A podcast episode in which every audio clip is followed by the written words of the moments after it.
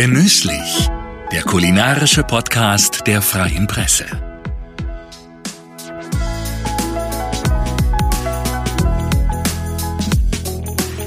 Hallo und herzlich willkommen zu einer neuen Folge von Genüsslich. Mein Name ist Jan-Dirk Franke und ich habe mich für diese Folge mit Peter Jahn getroffen. Er ist Inhaber und Küchenchef der Gaststube zur Bimmelbar in Neudorf im Erzgebirge.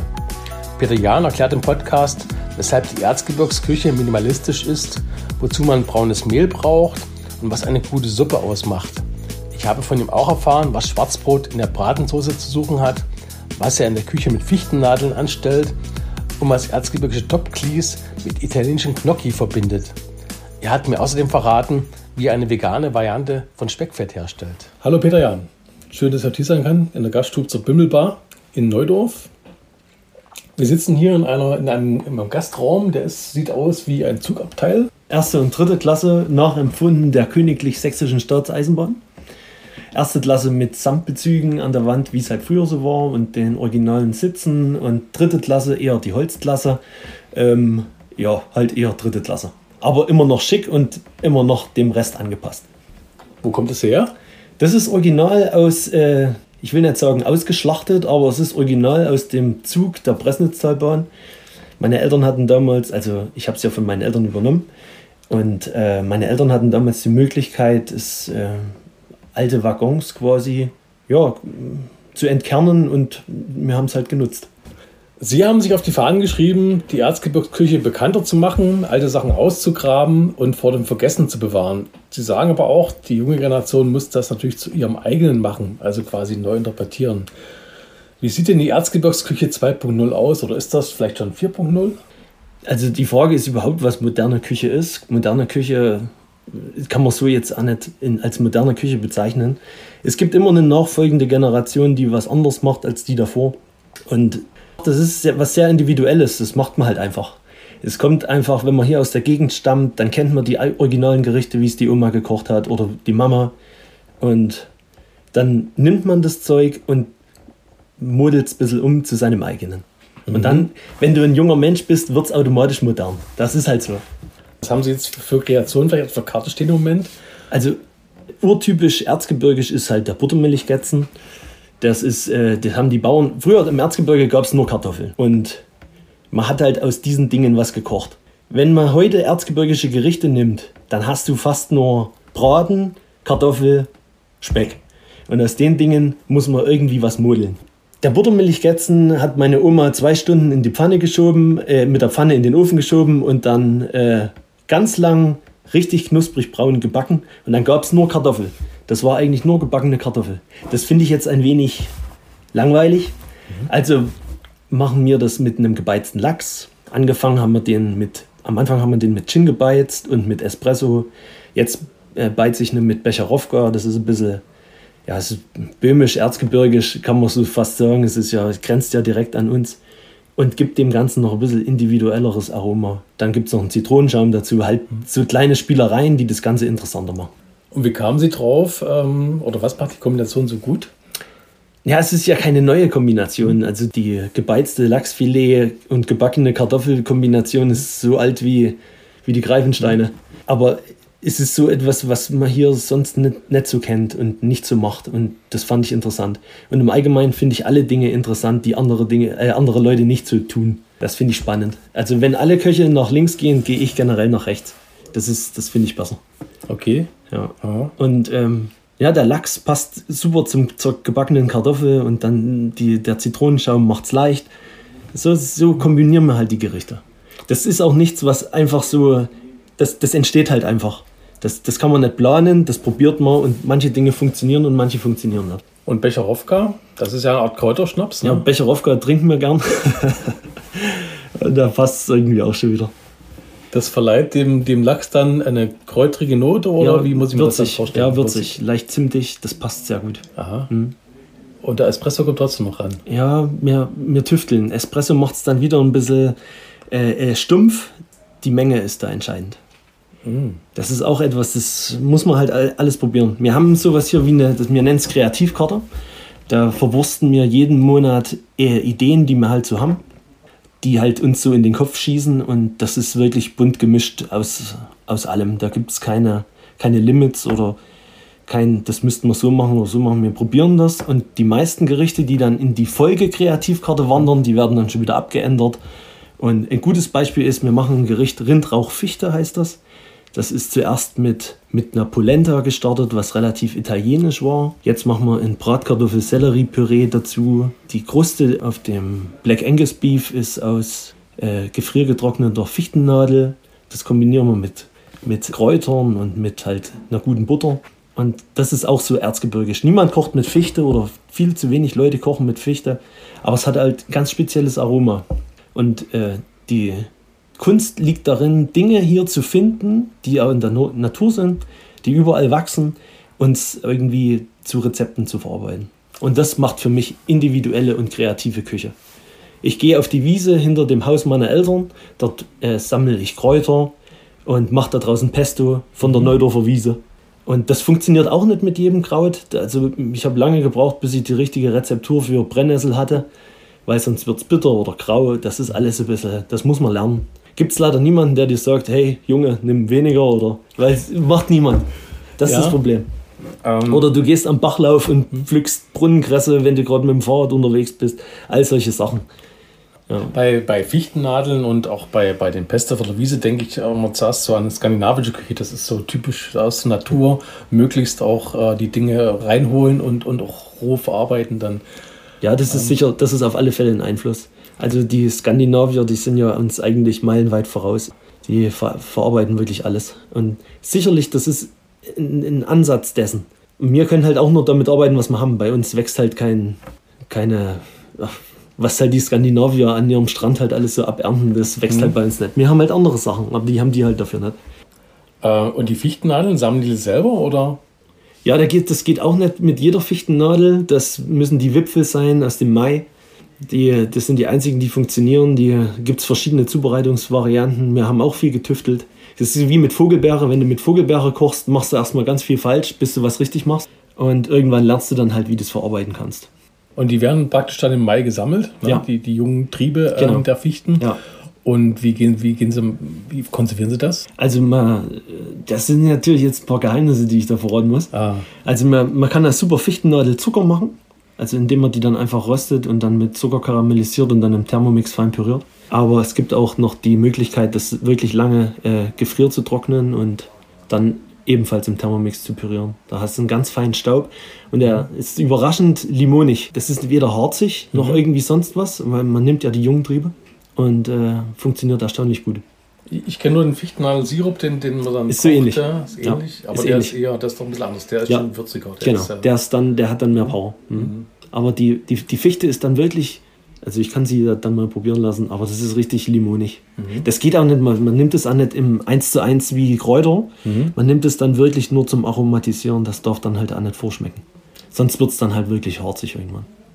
Aber das ist alles Probiererei, das ist äh, viele Fehlschläge, bis es mal gut ist. Ja. Deswegen funktioniert da nicht, also kein Gericht bei uns kommt auf die Karte, wenn es nicht funktioniert.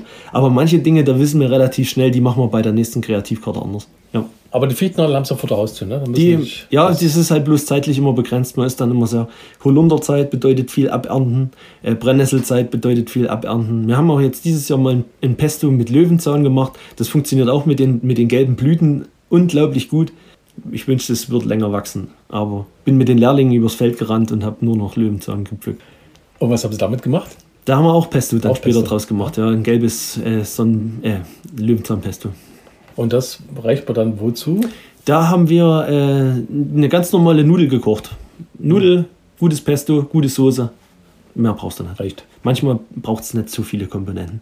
Ich ja. bin zwar niemand, der mit wenig Komponenten kocht, aber mhm. manchmal braucht es nicht so viel. Aber nochmal zurück zum Buttermilchkätzen. Vielleicht muss man mal erklären, kurz für alle, die, das, äh, die nicht aus dem Erzgebirge kommen, ähm, was es eigentlich ist und wie macht man das eigentlich richtig? Also ein originaler Buttermilchkätzen, so wie es die Oma gemacht hat, die hat äh, rohe Kartoffeln gerieben, hat Buttermilch ran, hat Speck ausgelassen, hat Zwiebel ausgelassen, hat es mit ran.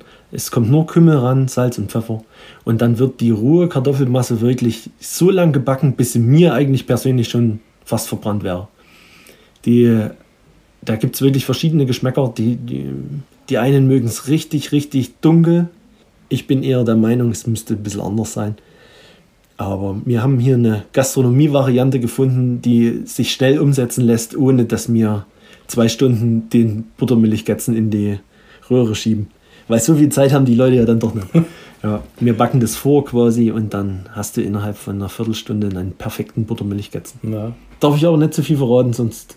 Das ist mal was anderes als ein Kartoffelpuffer halt. ne? Richtig, aber es ist auch kein Kartoffelpuffer. Also Mhm.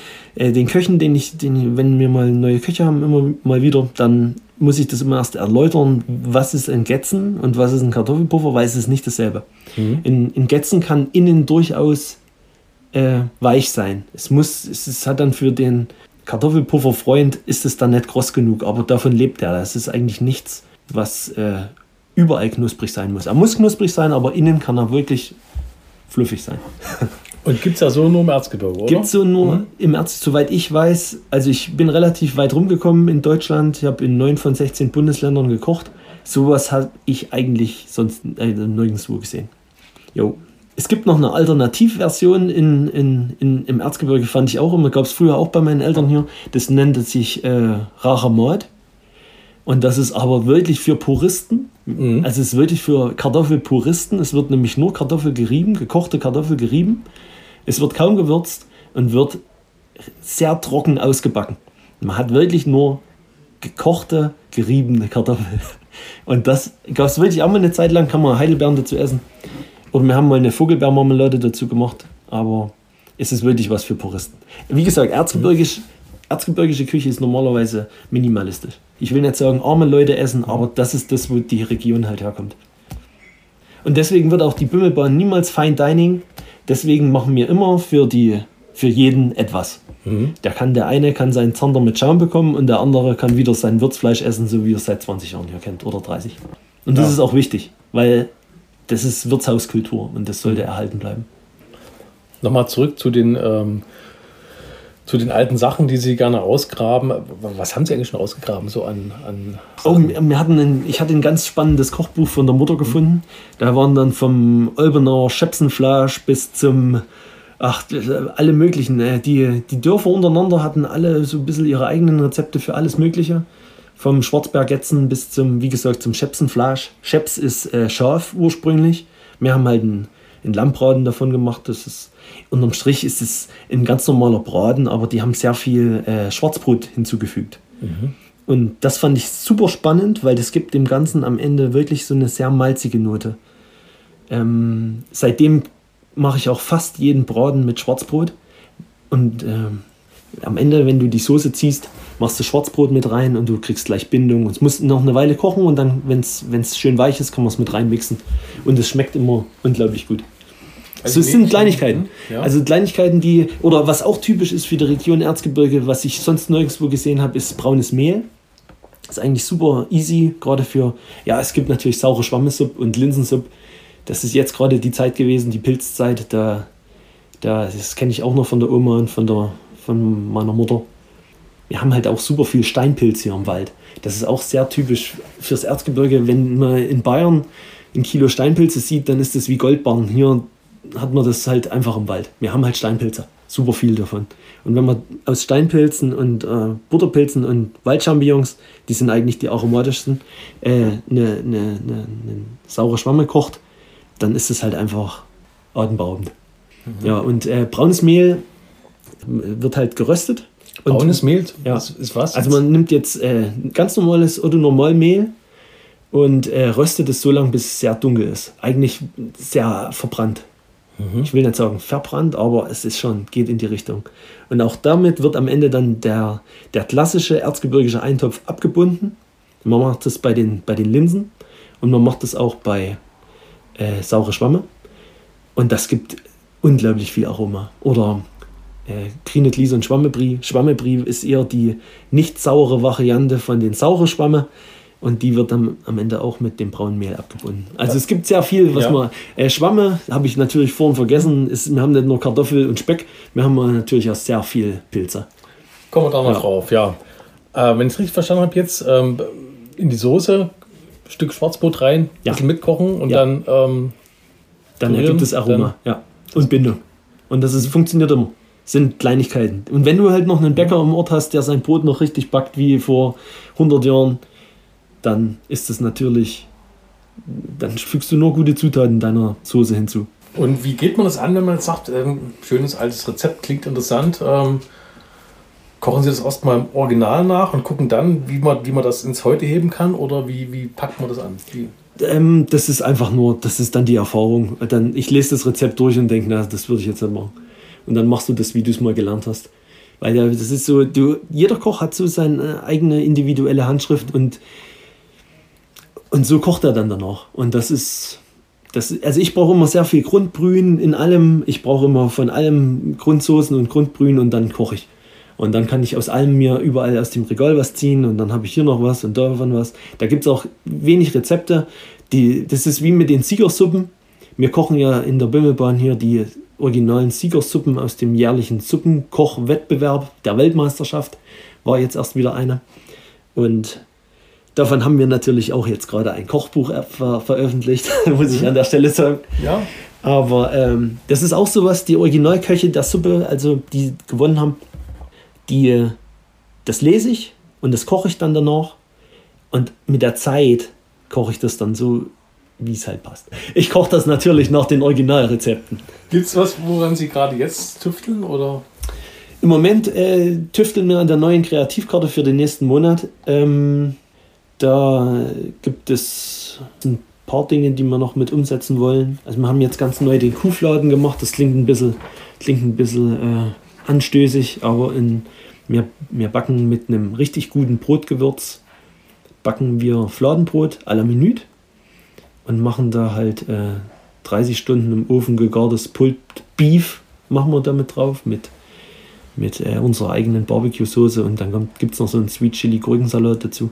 Solche Sachen halt, so kreiert man Gerichte. Und das ist jetzt auf der letzten drauf gewesen, das werden wir jetzt in die Standardkarte mit übernehmen.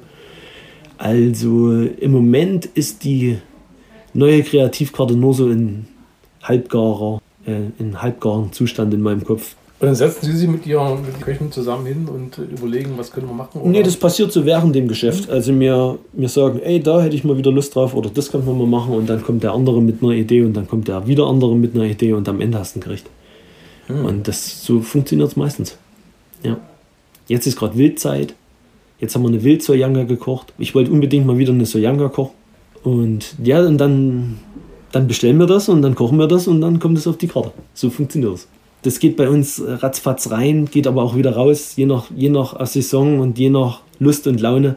Ich kann keine feste Speisekarte für ein Jahr schreiben, das würde mir total schwer fallen. Mhm. Das ändert sich ständig und ich bin nur damit beschäftigt, Speisekarten auszudrucken und in die Speisekarte reinzufügen. Ja, das ist, so, aber so finde ich, muss Gastronomie leben und das ist immer ein ständiger Wechsel und auch nicht immer dasselbe und das mag ich sehr gern. Ja, Wild Sojanka muss man vielleicht mal ein bisschen erklären. Also eigentlich Sojanka ist ja, wird ja traditionell mit, mit, mit Wurst ja. gemacht. Ne? Mit, ja. Äh ja, das ist so ein Ding. Äh, mein, mein Opa hat das früher immer wie eine Art mit Gulasch gekocht, wie ganz fein geschnittenes Rindfleisch. Und ich fand es eigentlich immer die viel bessere Sojanka. Und deswegen habe ich so ähnlich gemacht. Ich habe einfach den, das Wild halt zerlegt und in kleine Würfel geschnitten und dann daraus die Sojanka gekocht. Das ist ein bisschen eine Hommage an meinen Opa. Mhm. Ja. Schmeckt dann aber, denke ich, auch ein bisschen anders als. Schmeckt ein bisschen anders, hat ein bisschen mehr Power. Ja. Mhm. Und ich, ich denke mal, die Gäste haben es ganz gut abgefeiert bisher. Ja, sind wir quasi schon mittendrin beim Thema Suppe. Da kommen wir hier im Ort äh, oder bei Ihnen auch nicht dran vorbei. Warum ist das eigentlich so wichtig hier, Suppe? Also es Neudorf ist Suppenland, das ist, äh, geht auf eine uralte Sage zurück. Ich werde aber jetzt nicht die Sage im Originalton hier reinsprechen. Aber es geht ungefähr darum, dass ein Einsiedler in Neudorf äh, ewig im Wald gewohnt hat, dann runter nach Neudorf kam und an jedem Dorf Suppe serviert bekommen hat. Das ist die Sage. Und dann ist er wutentbrannt wieder zurück in seinen Wald gestiefelt und hat halt gesagt, huhuhu, Neudorf, Suppendorf bist du. So, und seitdem sind wir Suppenland. Das kann man im Original irgendwo nachlesen. Das ne? kennen Sie sogar im, im Suppenmuseum, werden, werden Sie wunderbar da in die Richtung entertained. Und, das ist auch in Neudorf, ne? Das ist auch in Neudorf, mhm. äh, kann, kann ich nur empfehlen. Wie gesagt, zu dem Suppenmuseum gibt es jährlich die Suppenweltmeisterschaft und auch die Weltmeisterschaft im Suppentopf ziehen. Da können sich die ganzen starken Männer gegenseitig betteln an so einem Tisch. Und äh, wer, den, wer die meiste Kraft hat und den, den Suppenkrug auf seine Seite zieht, der gewinnt. Und wer halt den besten Geschmack hat, der gewinnt halt mit seiner Siegersuppe. Und äh, das geht jetzt seit 1990. Dazwischen war jetzt auch mal Corona-Pause und Da konnten wir zwei Jahre keine Kirmes machen, aber jetzt dieses Jahr war wieder Kirmes. Gibt es auch eine neue, eine neue Gewinnersuppe, eine Borscht. Und die habe ich aber noch nicht gekocht. Das steht jetzt demnächst auf der Agenda, weil das ist gar nicht so einfach. Ja. Mhm. Und wie gesagt, zu den ganzen Rezepten wurden wir immer wieder gefragt, habt ihr denn nicht mal irgendwie ein Suppenkochbuch? Und dann haben wir uns in Corona-Zeiten hingesetzt, meine Schwester und ich, und äh, haben ein Suppenkochbuch gemacht dazu. Mit all den Gewinnerrezepten und alles äh, bebildert und wie man eine Grundbrühe kocht. Von mhm. den Basics bis zu dem. Wir hatten jede Menge Zeit zu Corona, aber ich muss sagen, meine Schwester hat den Löwenanteil gemacht, weil die hatte den schriftlichen Teil. Mhm. Ich musste nur kochen und fotografieren, was, was auch ein bisschen Arbeit war, aber meine Schwester hat wirklich alles, dieses Ganze vom Layout bis zu dem letzten Text, hat die das verantwortet. Und es ist sehr gut geworden. Also ich bin total happy. Mein erstes Kochbuch und äh, jetzt erscheint es auch bald. Ist gar nicht so einfach jetzt. Wir haben erstmal die ersten 100 Stück gemacht und jetzt nochmal eine 2000er Auflage. Ja, ich bin gespannt, was passiert. Da stehen wie viele Suppen drin? Oh, das ist eine gute Frage. 25 bis 30, 30, 33 mit Grundbrühen. Also mhm. ist eine ganze Menge. Und es kommt jetzt jeden Jahr, jedes Jahr noch eine dazu. Es gibt eine kleine Mappe. Wir stellen die dann auch kostenfrei zur Verfügung. Es wird vielleicht auch jedes Jahr eine neue Auflage geben, wo das wieder mit reinkommt. Das müssen wir jetzt erstmal sehen. Bei Ihnen auf der Karte stehen ja auch mehrere Suppen gleich. Ne? Ja. Ähm, bekommen die eigentlich auch einen neuen modernen Anstrich verpasst oder sind sie da ganz traditionell so, wie es halt immer schon war? Also das, da verändern wir wirklich gar nichts. Ich habe äh, in der Standardkarte wirklich die vier, meine vier Lieblingssuppen so mit drin und auf der Kreativkarte interpretiere ich manchmal die ein bisschen um, aber dann ist es auch nicht keine Gewinnersuppe. Also man kann jetzt, meine Eltern hatten früher noch 13 Suppen auf der Karte plus die normale Karte. Das ist dann irgendwann gastronomisch nicht mehr kochbar, wenn man das gut kochen möchte. Und auch, das, da geht es dann um Lagerhaltung und so weiter und so fort. Das ist dann einfach nicht mehr möglich. Mhm. Aber wir haben uns jetzt auf die vier besten geeinigt. Das ist die äh, Neudorfer Käsesuppe. Das ist wohl sowas wie der heilige Gral unter den Neudorfer Suppen. Dann haben wir äh, eine Wildkräuter äh, Steinpilzsuppe à la Katzenhans. Da ist er wieder, unser Freund der Katzenhans aus dem Wald. Mhm. Das wird auch mit Löwenzahn und Brennnessel gekocht. Was sehr aufwendig ist, weil du musst das ganze Jahr halt irgendwie Brennnessel und Löwenzahn und das alles vorrätig haben. Aber wir haben ja moderne Küchentechnik und da kann man das à la Minute wieder auf, ja. aufpakusieren. Das wird dann in der jetzt ist ja ein bisschen schwierig halt mit dem Grünzeug, ja, ne? Das ja. kommt dann das ist richtig. Das konserviert. Ja, ja, das ist richtig. Also man, man, muss da immer Mittel finden und mhm. Mittel und Wege. Mhm. Aber es funktioniert. Ja. Ich habe, also wenn man bei Ihnen auf der Karte stehen ja die Sachen in, im erzgebirgischen Dialekt. Ne? Ja. Äh, gute Kastsuppe, kann mhm. man sich mal vorstellen. Mhm. Das ist die Käsesuppe. Mhm. Traditionell oder was kommt da rein? Also das ist äh, wirklich eigentlich eine relativ einfache Suppe. Man braucht nur ein gutes Hackfleisch und eine gute Brühe. Und äh, dann wird das Hackfleisch mit Zwiebel angebraten, wird mit äh, Brühe aufgefüllt, dann macht man Schmelzkäse ran, dann wird Paprika rein, dann kommt äh, frischer Porree rein, dann wird es nur mit Salz und Pfeffer gewürzt und dann ist das schon die ganze Kunst. Mm. Ähm, aber was ist eine erzgebirgischer Zudelsuppe? Ah, Zudelsuppe. Zudelsuppe habe ich vor kurzem erst jemanden erklärt. Da gibt es eine Million verschiedene Rezepte. Wenn Sie da die die Oma Gerda fragen und die Oma Hilde, dann wird die ihnen wieder was ganz anderes erzählen. Also, ich kann Ihnen nur sagen, so wie wir sie kochen. Man nimmt quasi auch wieder eine sehr gute Rinderbrühe und äh, man zudelt quasi Zwiebel, Kartoffel und Knoblauch. Also Zudeln, früher hatten die alten Leute so Reiben. Jetzt gibt es natürlich auch moderne Küchenreiben, die erledigen das für uns. Ich kenne noch die Uraltreibe, die wirklich die gibt es auch im Suppenmuseum, die, ist, die steht dort. Und da kann man wirklich richtig, also fein reiben, also gezudelt quasi. Mhm. Und dann kommt der Liebstöcke ran, da kommt da ein bisschen Majoran ran, da kommt wieder Kümmel ran und Salz und Pfeffer und ein ganz kleines bisschen Zitrone. Und dann lässt man das aufkochen, die rohe Kartoffel, und dann bindet das leicht und dann ist das eine Zudelsuppe. Ah. Steht auch im Buch. Okay. Und was macht eigentlich eine gute Suppe aus? Worauf muss man da achten? Eine, eine gute Suppe. Mhm. Gute Suppe hat immer mit Geschmack zu tun. Ein Löffel und das reicht eigentlich schon, um zu wissen, ob es eine gute Suppe ist oder nicht.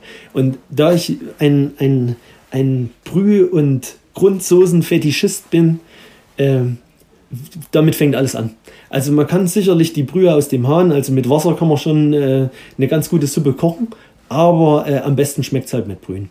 Jetzt ma macht sich natürlich nicht jeder die Mühe, zu Hause eine Grundbrühe zu kochen oder eine Rinderbrühe oder eine Hühnerbrühe. Aber unterm Strich ist das das Geheimnis von einer guten, äh, generell von guter Küche. Mhm. Das ist das Geheimnis. Einfach ein bisschen ähm, die Lust zum Mehraufwand. Das macht gute Küche aus. Wir kochen ja auch alles, also wir kochen alles frisch. Bei uns gibt es keine Convenience-Produkte, beziehungsweise bis auf die Pommes vermutlich gar keine äh, Convenience-Produkte. Aber äh, das ist auch nicht nötig, weil wir haben zwei Hände, mhm. wir haben eine Zunge zum Abschmecken und dann kann man das selber machen. Ja. Und Gott sei Dank, was das Wichtigste ist, ich habe das grandioseste Team aller Zeiten hier noch. Mhm. Das ist natürlich, hast du die Hände natürlich nicht, mhm. würde ich eher die Karte kleiner machen, aber bevor ich auf irgendwie ja. Fertiggerichte gehe. Aber wie, wie gesagt, ich bin hier noch gesegnet mit dem besten Team aller Zeiten und das ist, äh, das, ist das Wichtigste. Aber eine gute Brühe braucht ja erstens ähm, entsprechend Zeitvorbereitung, die ja. braucht das selber Zeit. Die Brühe muss ja. halt einfach, ne? Ja. Das kann man nicht einmal aller Minute Richtig, machen. deswegen das steht bei uns ständig ein 50-Liter-Topf auf, der wo Brühe drin kocht. Ah. Mhm. Ja, mittlerweile sind auch Knochen das neue Gold, habe ich jetzt festgestellt. Gibt fast keine Knochen mehr zu kaufen, mit der du eine gute Brühe machen kannst. Haben sich die Preise auch verzehnfacht, glaube ich. Mhm. Ja, und das ist, entweder es kochen jetzt alle Leute Brühe oder die gehen woanders hin. Mhm. Gut, es gäbe noch dann die Variante Gemüsebrühe, kann man auch machen. Gemüsebrühe machen wir auch aus, äh, man muss es so sagen, aus Abschnitten, weil man das so kocht. Mhm. Also wenn der Azubi eine, eine Möhre schält, dann ist es immer noch Möhre, auch wenn das Möhrenschale ist. Aber dann kann man daraus kochen. Man kann generell aus vielen Dingen super Sachen kochen, was, äh, wo andere Leute denken, es gehört in den Biomüll. Zum Beispiel aus Radieschengrün lässt sich ein super Pesto machen.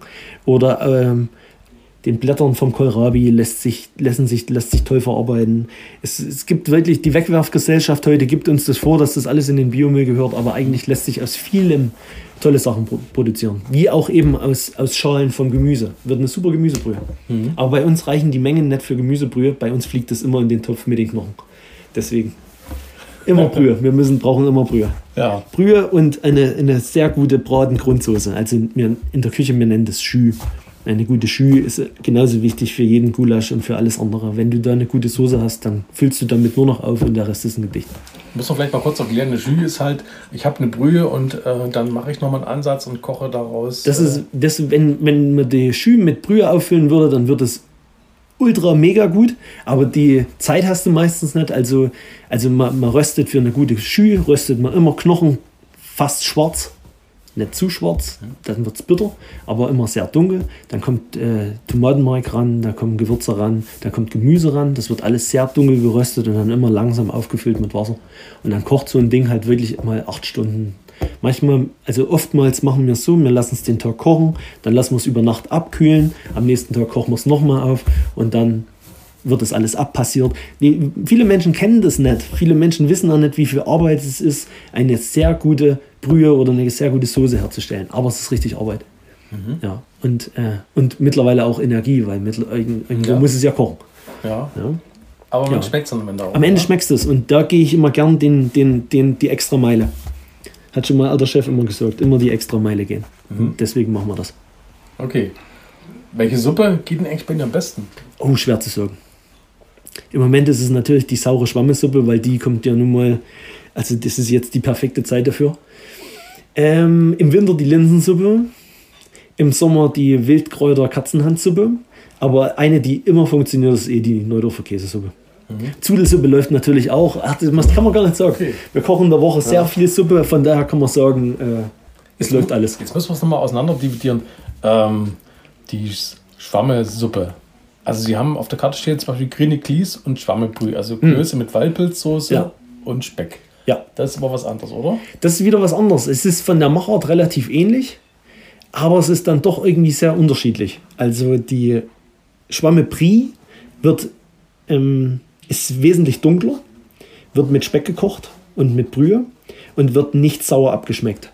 Ist etwas auch urtypisches für die Region Erzgebirge. Also ich kenne es noch mit Dopglis. Dopglis ist, äh, der Italiener würde sagen, es ist eine Gnocchi-Masse äh, wird halt äh, Kartoffel gerieben, gekochte Kartoffel gerieben mit, mit Ei und Mehl und ein äh, bisschen Muskat und ein bisschen Salz und Pfeffer. Und dann hat man wie so eine Art äh, Gnocchi-Kartoffelteig. So würde ich das beschreiben für den Nicht-Erzgebirgler. Und daraus wird ein Kloß gekocht. Das gibt es bei uns immer zu Heiligabend. Also zur Bratwurst und Sauerkraut gibt es Dopplis. Und ich würde sagen, das ist der beste Kloß der Welt. So kenne ich ihn, seitdem ich Kind bin und ich liebe es. Und immer wenn es Heiligabendessen gibt, dann ist das mein absoluter Favorite. Aber für à la carte sehr aufwendig. Wenn du da am Tag 100 Essen hier machst und du hast da 20 solche Dopplis dabei, dann, dann beißt du dann doch irgendwann ins Geschirrtuch. Und äh, deswegen haben wir uns für die normale Greenetlies-Variante entschieden. Das ist ein normaler Kartoffelkloß, immer noch was sehr Gutes und da ist der Star einfach die Schwamme Brie. Aber was macht da den, den Mehraufwand aus bei dem, bei dem Topfkloß?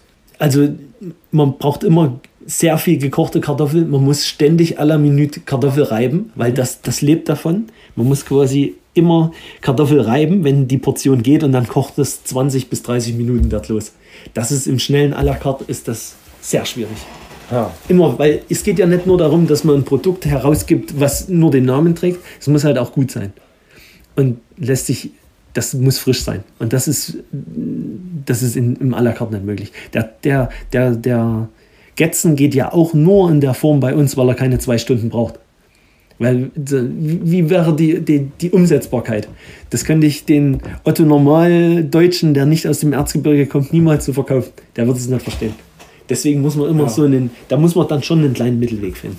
Ja, aber ein äh, grüne Tlis sind immer noch gute Tlis. Und, und Schwammebrie, die, wie gesagt, das Gericht lebt von der Schwammebrie. Und wie gesagt, der Unterschied ist, äh, saure Schwamme werden wie in, in, in saurer, süß-saurer Pilzeintopf gekocht. So muss man sich vorstellen, da kommen auch noch Kartoffelstücke rein. Es war übrigens auch die erste Siegersuppe von 1900, ich müsste lügen, 92 glaube ich, die gewonnen hat. So, eine saure Schwammesuppe. Und aber die normale Schwammebrie, da kommt, das ist nicht sauer. Ne? Und Die ist eher deftig. Es ist, hat sehr viel. Power, hat sehr viel Power. Da kommt auch wieder am Ende sehr viel braunes Mehl mit dran. Und dann kriegt es so einen, ja, einfach wie ein ja, sehr deftiger Pilzgulasch. Wir kochen auch eine vegane Variante. Ich habe damit angefangen, jetzt eine vegane Variante zu kochen. Ursprünglich mit Miso-Paste aus Japan. Habe ich versucht irgendwie, man redet ja immer gerne in der Küche von Umami, also quasi einen viel Power im Mund, würde ich sagen. Und wenn du jetzt eine vegane Schwammebrie kochst ohne, ohne Brühe, dann ist es sehr schwer, dieses, diese Power hinzubekommen. Und dann haben wir mit Miso und mit Sojasauce haben wir eine sehr gute Mischung hingekriegt.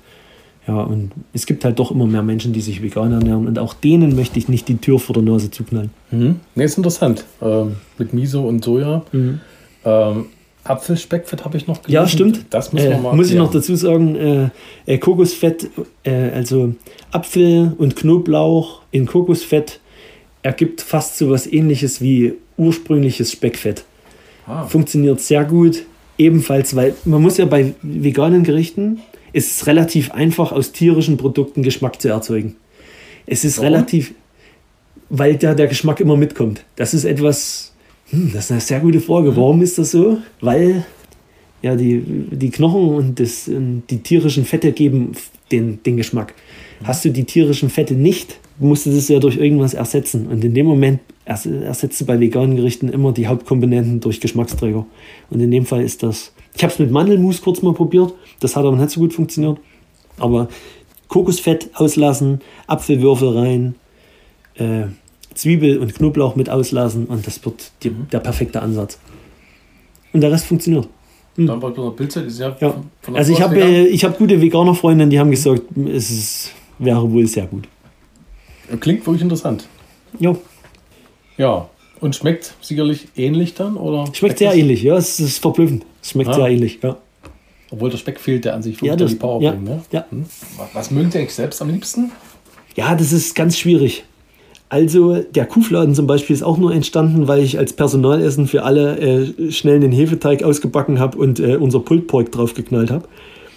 Ähm, und es hat dann so unglaublich gut funktioniert, dass es, dass es dann halt irgendwie in die Karte gewandert ist.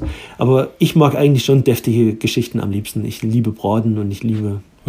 Ich mag aber auch sehr gern Suppe. Also muss ich vielleicht sagen, weil ich aus Neudorf bin. So einen richtig schön lang geschmorten Braten. Zum Beispiel. dann, Ja. ähm, Ich habe aber auch ein, ein Fable für sehr gutes Rindfleisch. Also ich habe hinten in der Küche, wir haben, ich habe ich mir selber zum Geburtstag quasi geschenkt, ein Big Green Egg, einen Holzkohlegrill. Und am Wochenende braten wir unser Beef immer quasi vom Holzkohlegrill. Ja, ich habe Gott sei Dank auch eine sehr moderne Küche, deswegen macht die, die Abzugshaube das sehr gut mit. Ansonsten würde wohl die Küche brennen. Da wird in der Küche der Grill angemacht. Da wird in der Küche der Grill angemacht. Die Leute denken immer, ich grill das dann vor der Türe, aber ich koche das tatsächlich, wir, wir grillen in der Küche. Funktioniert. Das, ich lieb's. Aha. Ein Tag am Grill ist absolut mein, meine Lieblingsschicht. Dieses, diesen Green Egg Grill findet man inzwischen in, in vielen Küchen, ne? Also habe ich so wahrgenommen. Ja, ist äh, eine gute Variante. Er ist relativ einfach aufbaubar, er ist sehr sicher. Er ist unkompliziert, er hält sechs Stunden lang die Glut, was kein Grill sonst so kann. Gibt natürlich auch andere als Big Green Egg. Es gibt äh, sehr gute andere Grills, aber äh, das ist halt das Original soweit. Und ja, funktioniert sehr gut. Und das Aroma ist halt einfach. An, wenn wir äh, unser, unser Fladenbrot frisch backen und der Big Green Egg ist an, nochmal ganz kurz auf den Grill gelegt und dann hast du noch so leichtes Raucharoma. Das ist halt unglaublich gut. Und was gibt es bei Ihnen zu Hause, wenn Sie mal nicht in der Bimmelbahnküche stehen? Wenn ich nicht in der Bimmelbahnküche stehe, dann bin ich froh, wenn meine Freundin kocht, weil wenn du, das ist wie die Schuster hat die schlechtesten Leisten oder wie sagt man dazu? Das ist, wenn du den ganzen Tag kochst, bist du froh, wenn irgendwie, und selbst über eine Tiefkühlpizza bist du da manchmal froh. Außer für meine Tochter, da koche ich immer sehr gern und, und sehr viel. Also da versuche ich dann immer schon, äh, sie jetzt schon zu öffnen für die Geschmäcker dieser Welt. Mal mehr erfolgreich, manchmal mehr erfolgreich als.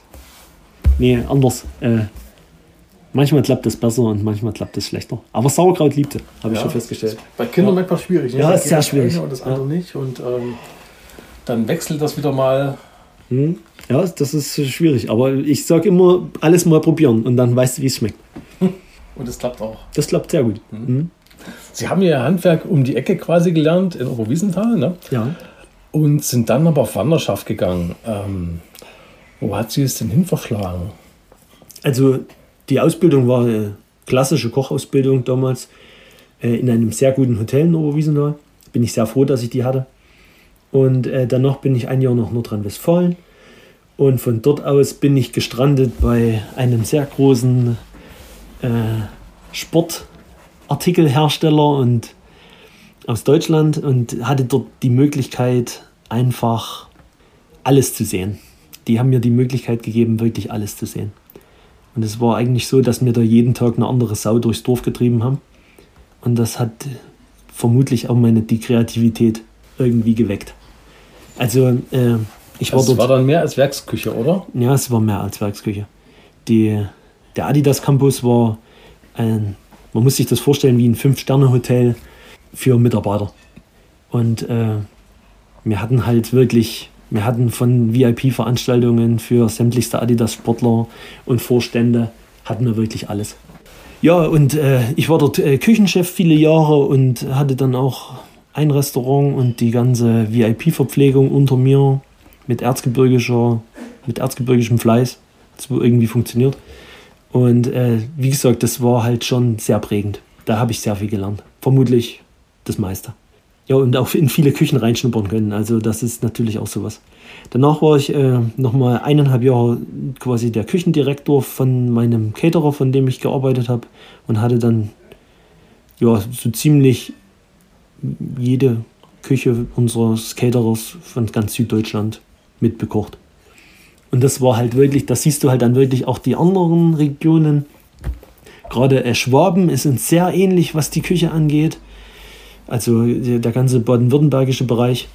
Und äh, Bayern sowieso, die, die kannte ich ja aus Adidas-Zeiten noch. Und ja, und von da ging es immer weiter. Die École Culinaire habe ich zwischenzeitlich auch mal besucht. Das ist eine Meisterkochschule. Da habe ich mit drei Sterneköchen zusammen gekocht. Also es war alles sehr viel Kocherei in den Jahren zwischen, zwischen 20 und 30. Das war schon spannend. Ja, was haben Sie so mitgenommen? Was habe ich mitgenommen? Das Wichtigste ist das Team. Das ist das Wichtigste. Du alleine als Individuum bist völlig, völlig, das ist, das zählt nicht. Je besser dein Team, desto mehr lässt sich umsetzen, was in so einem Kopf so vor sich geht. Das ist das Wichtigste. Die eigenen Fähigkeiten, ja gut, das ist immer so ein, das, das geht immer besser. Also ich bin super kritisch, was das angeht. Ich bin nie zufrieden. Das ist auch ein bisschen ein Problem. Also äh, Perfektionismus ist etwas, das erreicht man eh niemals. Aber das treibt dich auch immer wieder an. Also so ist das. Aber man bringt doch bestimmt doch dann bestimmte Einflüsse auch äh, mit Ja, zurück, oder? ja, also ähm, was es am meisten ist, äh, Komponenten miteinander zu kombinieren, die sonst niemand tut. Das ist, das finde ich auch am, am witzigsten und das finde ich am spannendsten und das mache ich total gerne. Ich liebe diesen Aspekt am Kochen eigentlich am meisten. Das finde ich am spannendsten. Wie gesagt, ich mag es ganz wenig Dinge zu kochen, die jeder kennt und immer schon gekocht worden sind. Das finde ich super langweilig. Hast du ein Beispiel dafür? Ja, Rostbredel.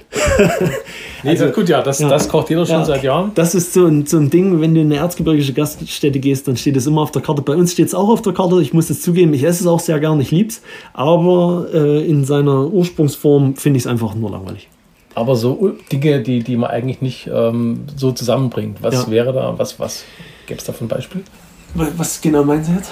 Ja, Sie hatten gesagt, ähm, Sie, man lernt da Dinge zu kombinieren, die man ja. sonst auch nicht so. Also kennt. Der, der, die Firma, für die ich damals gearbeitet habe, die liebt es, solche Sachen zu machen.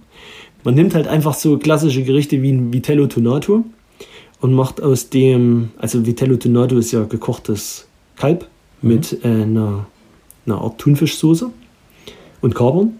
Aber man kann auch äh, Sashimi vom Thunfisch nehmen und macht eine Kalbssoße dazu. Sowas meine ich damit. Man kombiniert Dinge, die sonst niemand tut oder wenige und, und, und, und dreht sie um. Mhm. Ich, solche Geschichten. So äh, verrückte Sachen. Und das mag ich gern. Die finden ab und zu auch dann den Weg in ihre Karte, ne? Sowas ja das, genau solche Dinge finden dann den Weg in die Karte, die ich einfach witzig finde. Das versteht vielleicht auch nicht jeder, und, aber, aber für mich gibt es jetzt keine Vorgabe. Ich kann das tatsächlich machen, wie ich das möchte. Und das, das ist so eine gewisse kreative Freiheit, die ich sehr genieße. 2018 sind Sie dann wieder zurück ins Erzgebirge. Ähm, das ist richtig. Kam es dazu? Das war äh, tatsächlich, wenn man mich vor zehn Jahren gefragt hätte, ob ich jemals wieder ins Erzgebirge gehe oder die Gaststätte meiner Eltern übernehme, da hätte ich vermutlich gesagt, auf keinen Fall weil ich wäre viel zu, in meiner Vorstellung damals wäre ich viel zu eingebunden gewesen in Traditionen und in Dinge, die ich mein Leben lang so kochen muss. Ich sag nur Roulade oder so. Ich liebe Rouladen, aber auch das langweilt mich. Ich, das ist etwas, das mache ich vielleicht mal einen Monat auf die Karte und dann ist es wieder gut. Aber mein ganzes Leben so zu kochen, das hätte mich eher abgeschreckt. Als ich herausgefunden habe, dass, ich, dass, dass diese Vorgabe mir eigentlich niemand macht, ab dem Moment wurde es dann sehr interessant. Und die Tatsache, meine Eltern haben es jetzt haben 27 Jahre vor mir gemacht. Ich bin hier aufgewachsen. Und äh, es wäre für mich das Schlimmste einfach gewesen, das vergehen zu lassen. Weil ja, du hast schon so Ideen, wie es weitergehen könnte und wie man was machen könnte. Und dann hast, erkennt man hier den, die Möglichkeiten. Und dann macht man das. Und dann habe ich gesagt, okay, auf geht's. Und wirklich auch konstant seit jetzt ein bisschen über vier Jahren habe ich es jetzt. Und wir haben fast nur gebaut. Also jeder Cent, den wir verdienen, der fließt wieder hier rein. Wir haben die Küche neu gebaut. Das war wohl der größte, weil wenn du, das ist ja quasi mein Wohnzimmer, wenn, wenn das dort nicht so ist, wie ich mir das vorstelle, da kannst du halt nicht die Qualität kochen, die ich mir halt vorstelle. Und äh, wir haben den Gastraum umgebaut. Wir haben also es gibt fast keinen Raum, den wir hier noch nicht schon angefasst hätten. Aber leider sind wir platzmäßig halt auch sehr begrenzt. Also wir müssen wirklich alles, alles was wir erkämpfen, ist Zentimeterarbeit. Also alleine unser Kühlhaus wurde in den Schuppen durchgebrochen, dann wurde der Schuppen erneuert. Der Elektriker sagt, es wäre wohl der hochmodernste Schuppen im ganzen Erzgebirge. Also wir müssen wirklich uns jeden Quadratzentimeter müssen wir uns hier irgendwie erkämpfen, weil der Platz ist halt wirklich beschränkt. Aber ich habe noch Ideen. Also ich habe noch tausend Ideen und es geht auch, ich habe noch äh, Arbeit für die nächsten 20, 30 Jahre. Und das ist auch gut, weil es muss immer ein bisschen weitergehen und nichts nervt mich so sehr wie Stillstand. Also es muss immer vorwärts gehen. Mhm. Es muss immer jeden Tag ein bisschen besser. Also es passt alles hier. Ja, ich bin sehr glücklich. Ich bin mega glücklich. Mhm. Ich könnte glücklicher quasi nicht sein. Mhm. Und ich habe auch noch meine Eltern, die noch ein bisschen mit hier rumwursteln und mhm. Und äh, so, so, selbst meine Schwester, die jetzt auch sehr lange bei der Sportfirma äh, gearbeitet hat, für die ich gearbeitet habe, selbst die kommt jetzt zurück und hat auch einen, einen kriegt eine kleine Rolle hier mit im Service, im, nee, hat auch in einem sehr guten Hotel, äh, Hotelfachfrau gelernt und kommt jetzt ebenfalls zurück und macht ihr kleines Bed and Breakfast zwei Häuser weiter. Also die Familie ist wieder zusammen. Und das ist schön. Hm. Klingt danach. Was ich mal noch gerne wissen möchte, also ich habe es nämlich auf ihrer Karte gesehen. Ich esse gerne mal Würzfleisch. Das kenne ich so aus Kindertagen noch. Mhm. Bei uns gab es das immer. Äh, da mögen manche, manche schmunzeln. Immer Heiligabend. Ja. Ah. Aber da ich nie aus dem Erzgebirge komme, kann ich das. Ne? Da gibt es keine, ja, ähm, keine Verpflichtung. Und ähm, ich kenne das wirklich seit, seit Kindertagen und ich habe da auch einen ganz bestimmten Geschmack im Kopf. Mhm. Ähm, bei Ihnen steht drauf, das Wirtsfleisch wie bei da oben. Ja. Das ist, das muss man dann halt, äh, das muss man dann ein bisschen differenzieren. Das sehe ich dann eher aus der Sicht meiner Tochter, weil meine Mutter hat quasi das beste Wirtsfleisch aller Zeiten gekocht. Also sie, sie ist ja auch eine Oma, wie von der Ohm. Und äh, so genauso, exakt identisch koche ich das heute noch. Mhm. Ja. Und das ist auch wieder die Basis, ist wie bei allem, ist auch wieder eine gute Brühe. Ja. Ich wiederhole mich ungern, aber so ist es leider. Man kocht halt, äh, man kocht das Schweinefleisch. Jetzt gerade machen wir es vom Wild. Es ist gerade hinten im Topf übrigens. Ähm, jetzt kochen wir gerade ein Wildwürzfleisch. Dann nimmst du wieder Steinpilze und du kochst eine sehr gute Bechamel quasi. Oder in dem Moment wäre es ja wohl eher eine Velouté. Man kocht halt äh, Butter, Mehl, füllt es mit der Brühe auf, die du von dem Fleisch hast, würfelt das Fleisch sehr klein, mhm. äh, brät Pilze an, fügt die noch hinzu, ein kleines bisschen Worcestersoße, Salz, Pfeffer, Zitrone. Perfekt. Mhm. Und so kochen wir es. Ganz einfach. Aber, aber es ist halt Arbeit, wie alles. Ja. Und natürlich noch Käse oben drüber. Ne? Und Käse ganz wichtig. Genau. Ja. und Zitrone. Und auch ganz wichtig. Ja, aber Wildwürzfleisch habe ich wirklich noch nie gesehen. Ja. Das ist, äh nee, äh, ehrlich gesagt, ich habe das auch noch nicht gesehen und wir machen das einfach, aber ich bin mir ziemlich sicher, dass es genauso gut funktioniert. Schön. Dann bedanke ich mich fürs Gespräch. War sehr interessant. Sehr gern. Und viel Erfolg weiterhin. Dankeschön.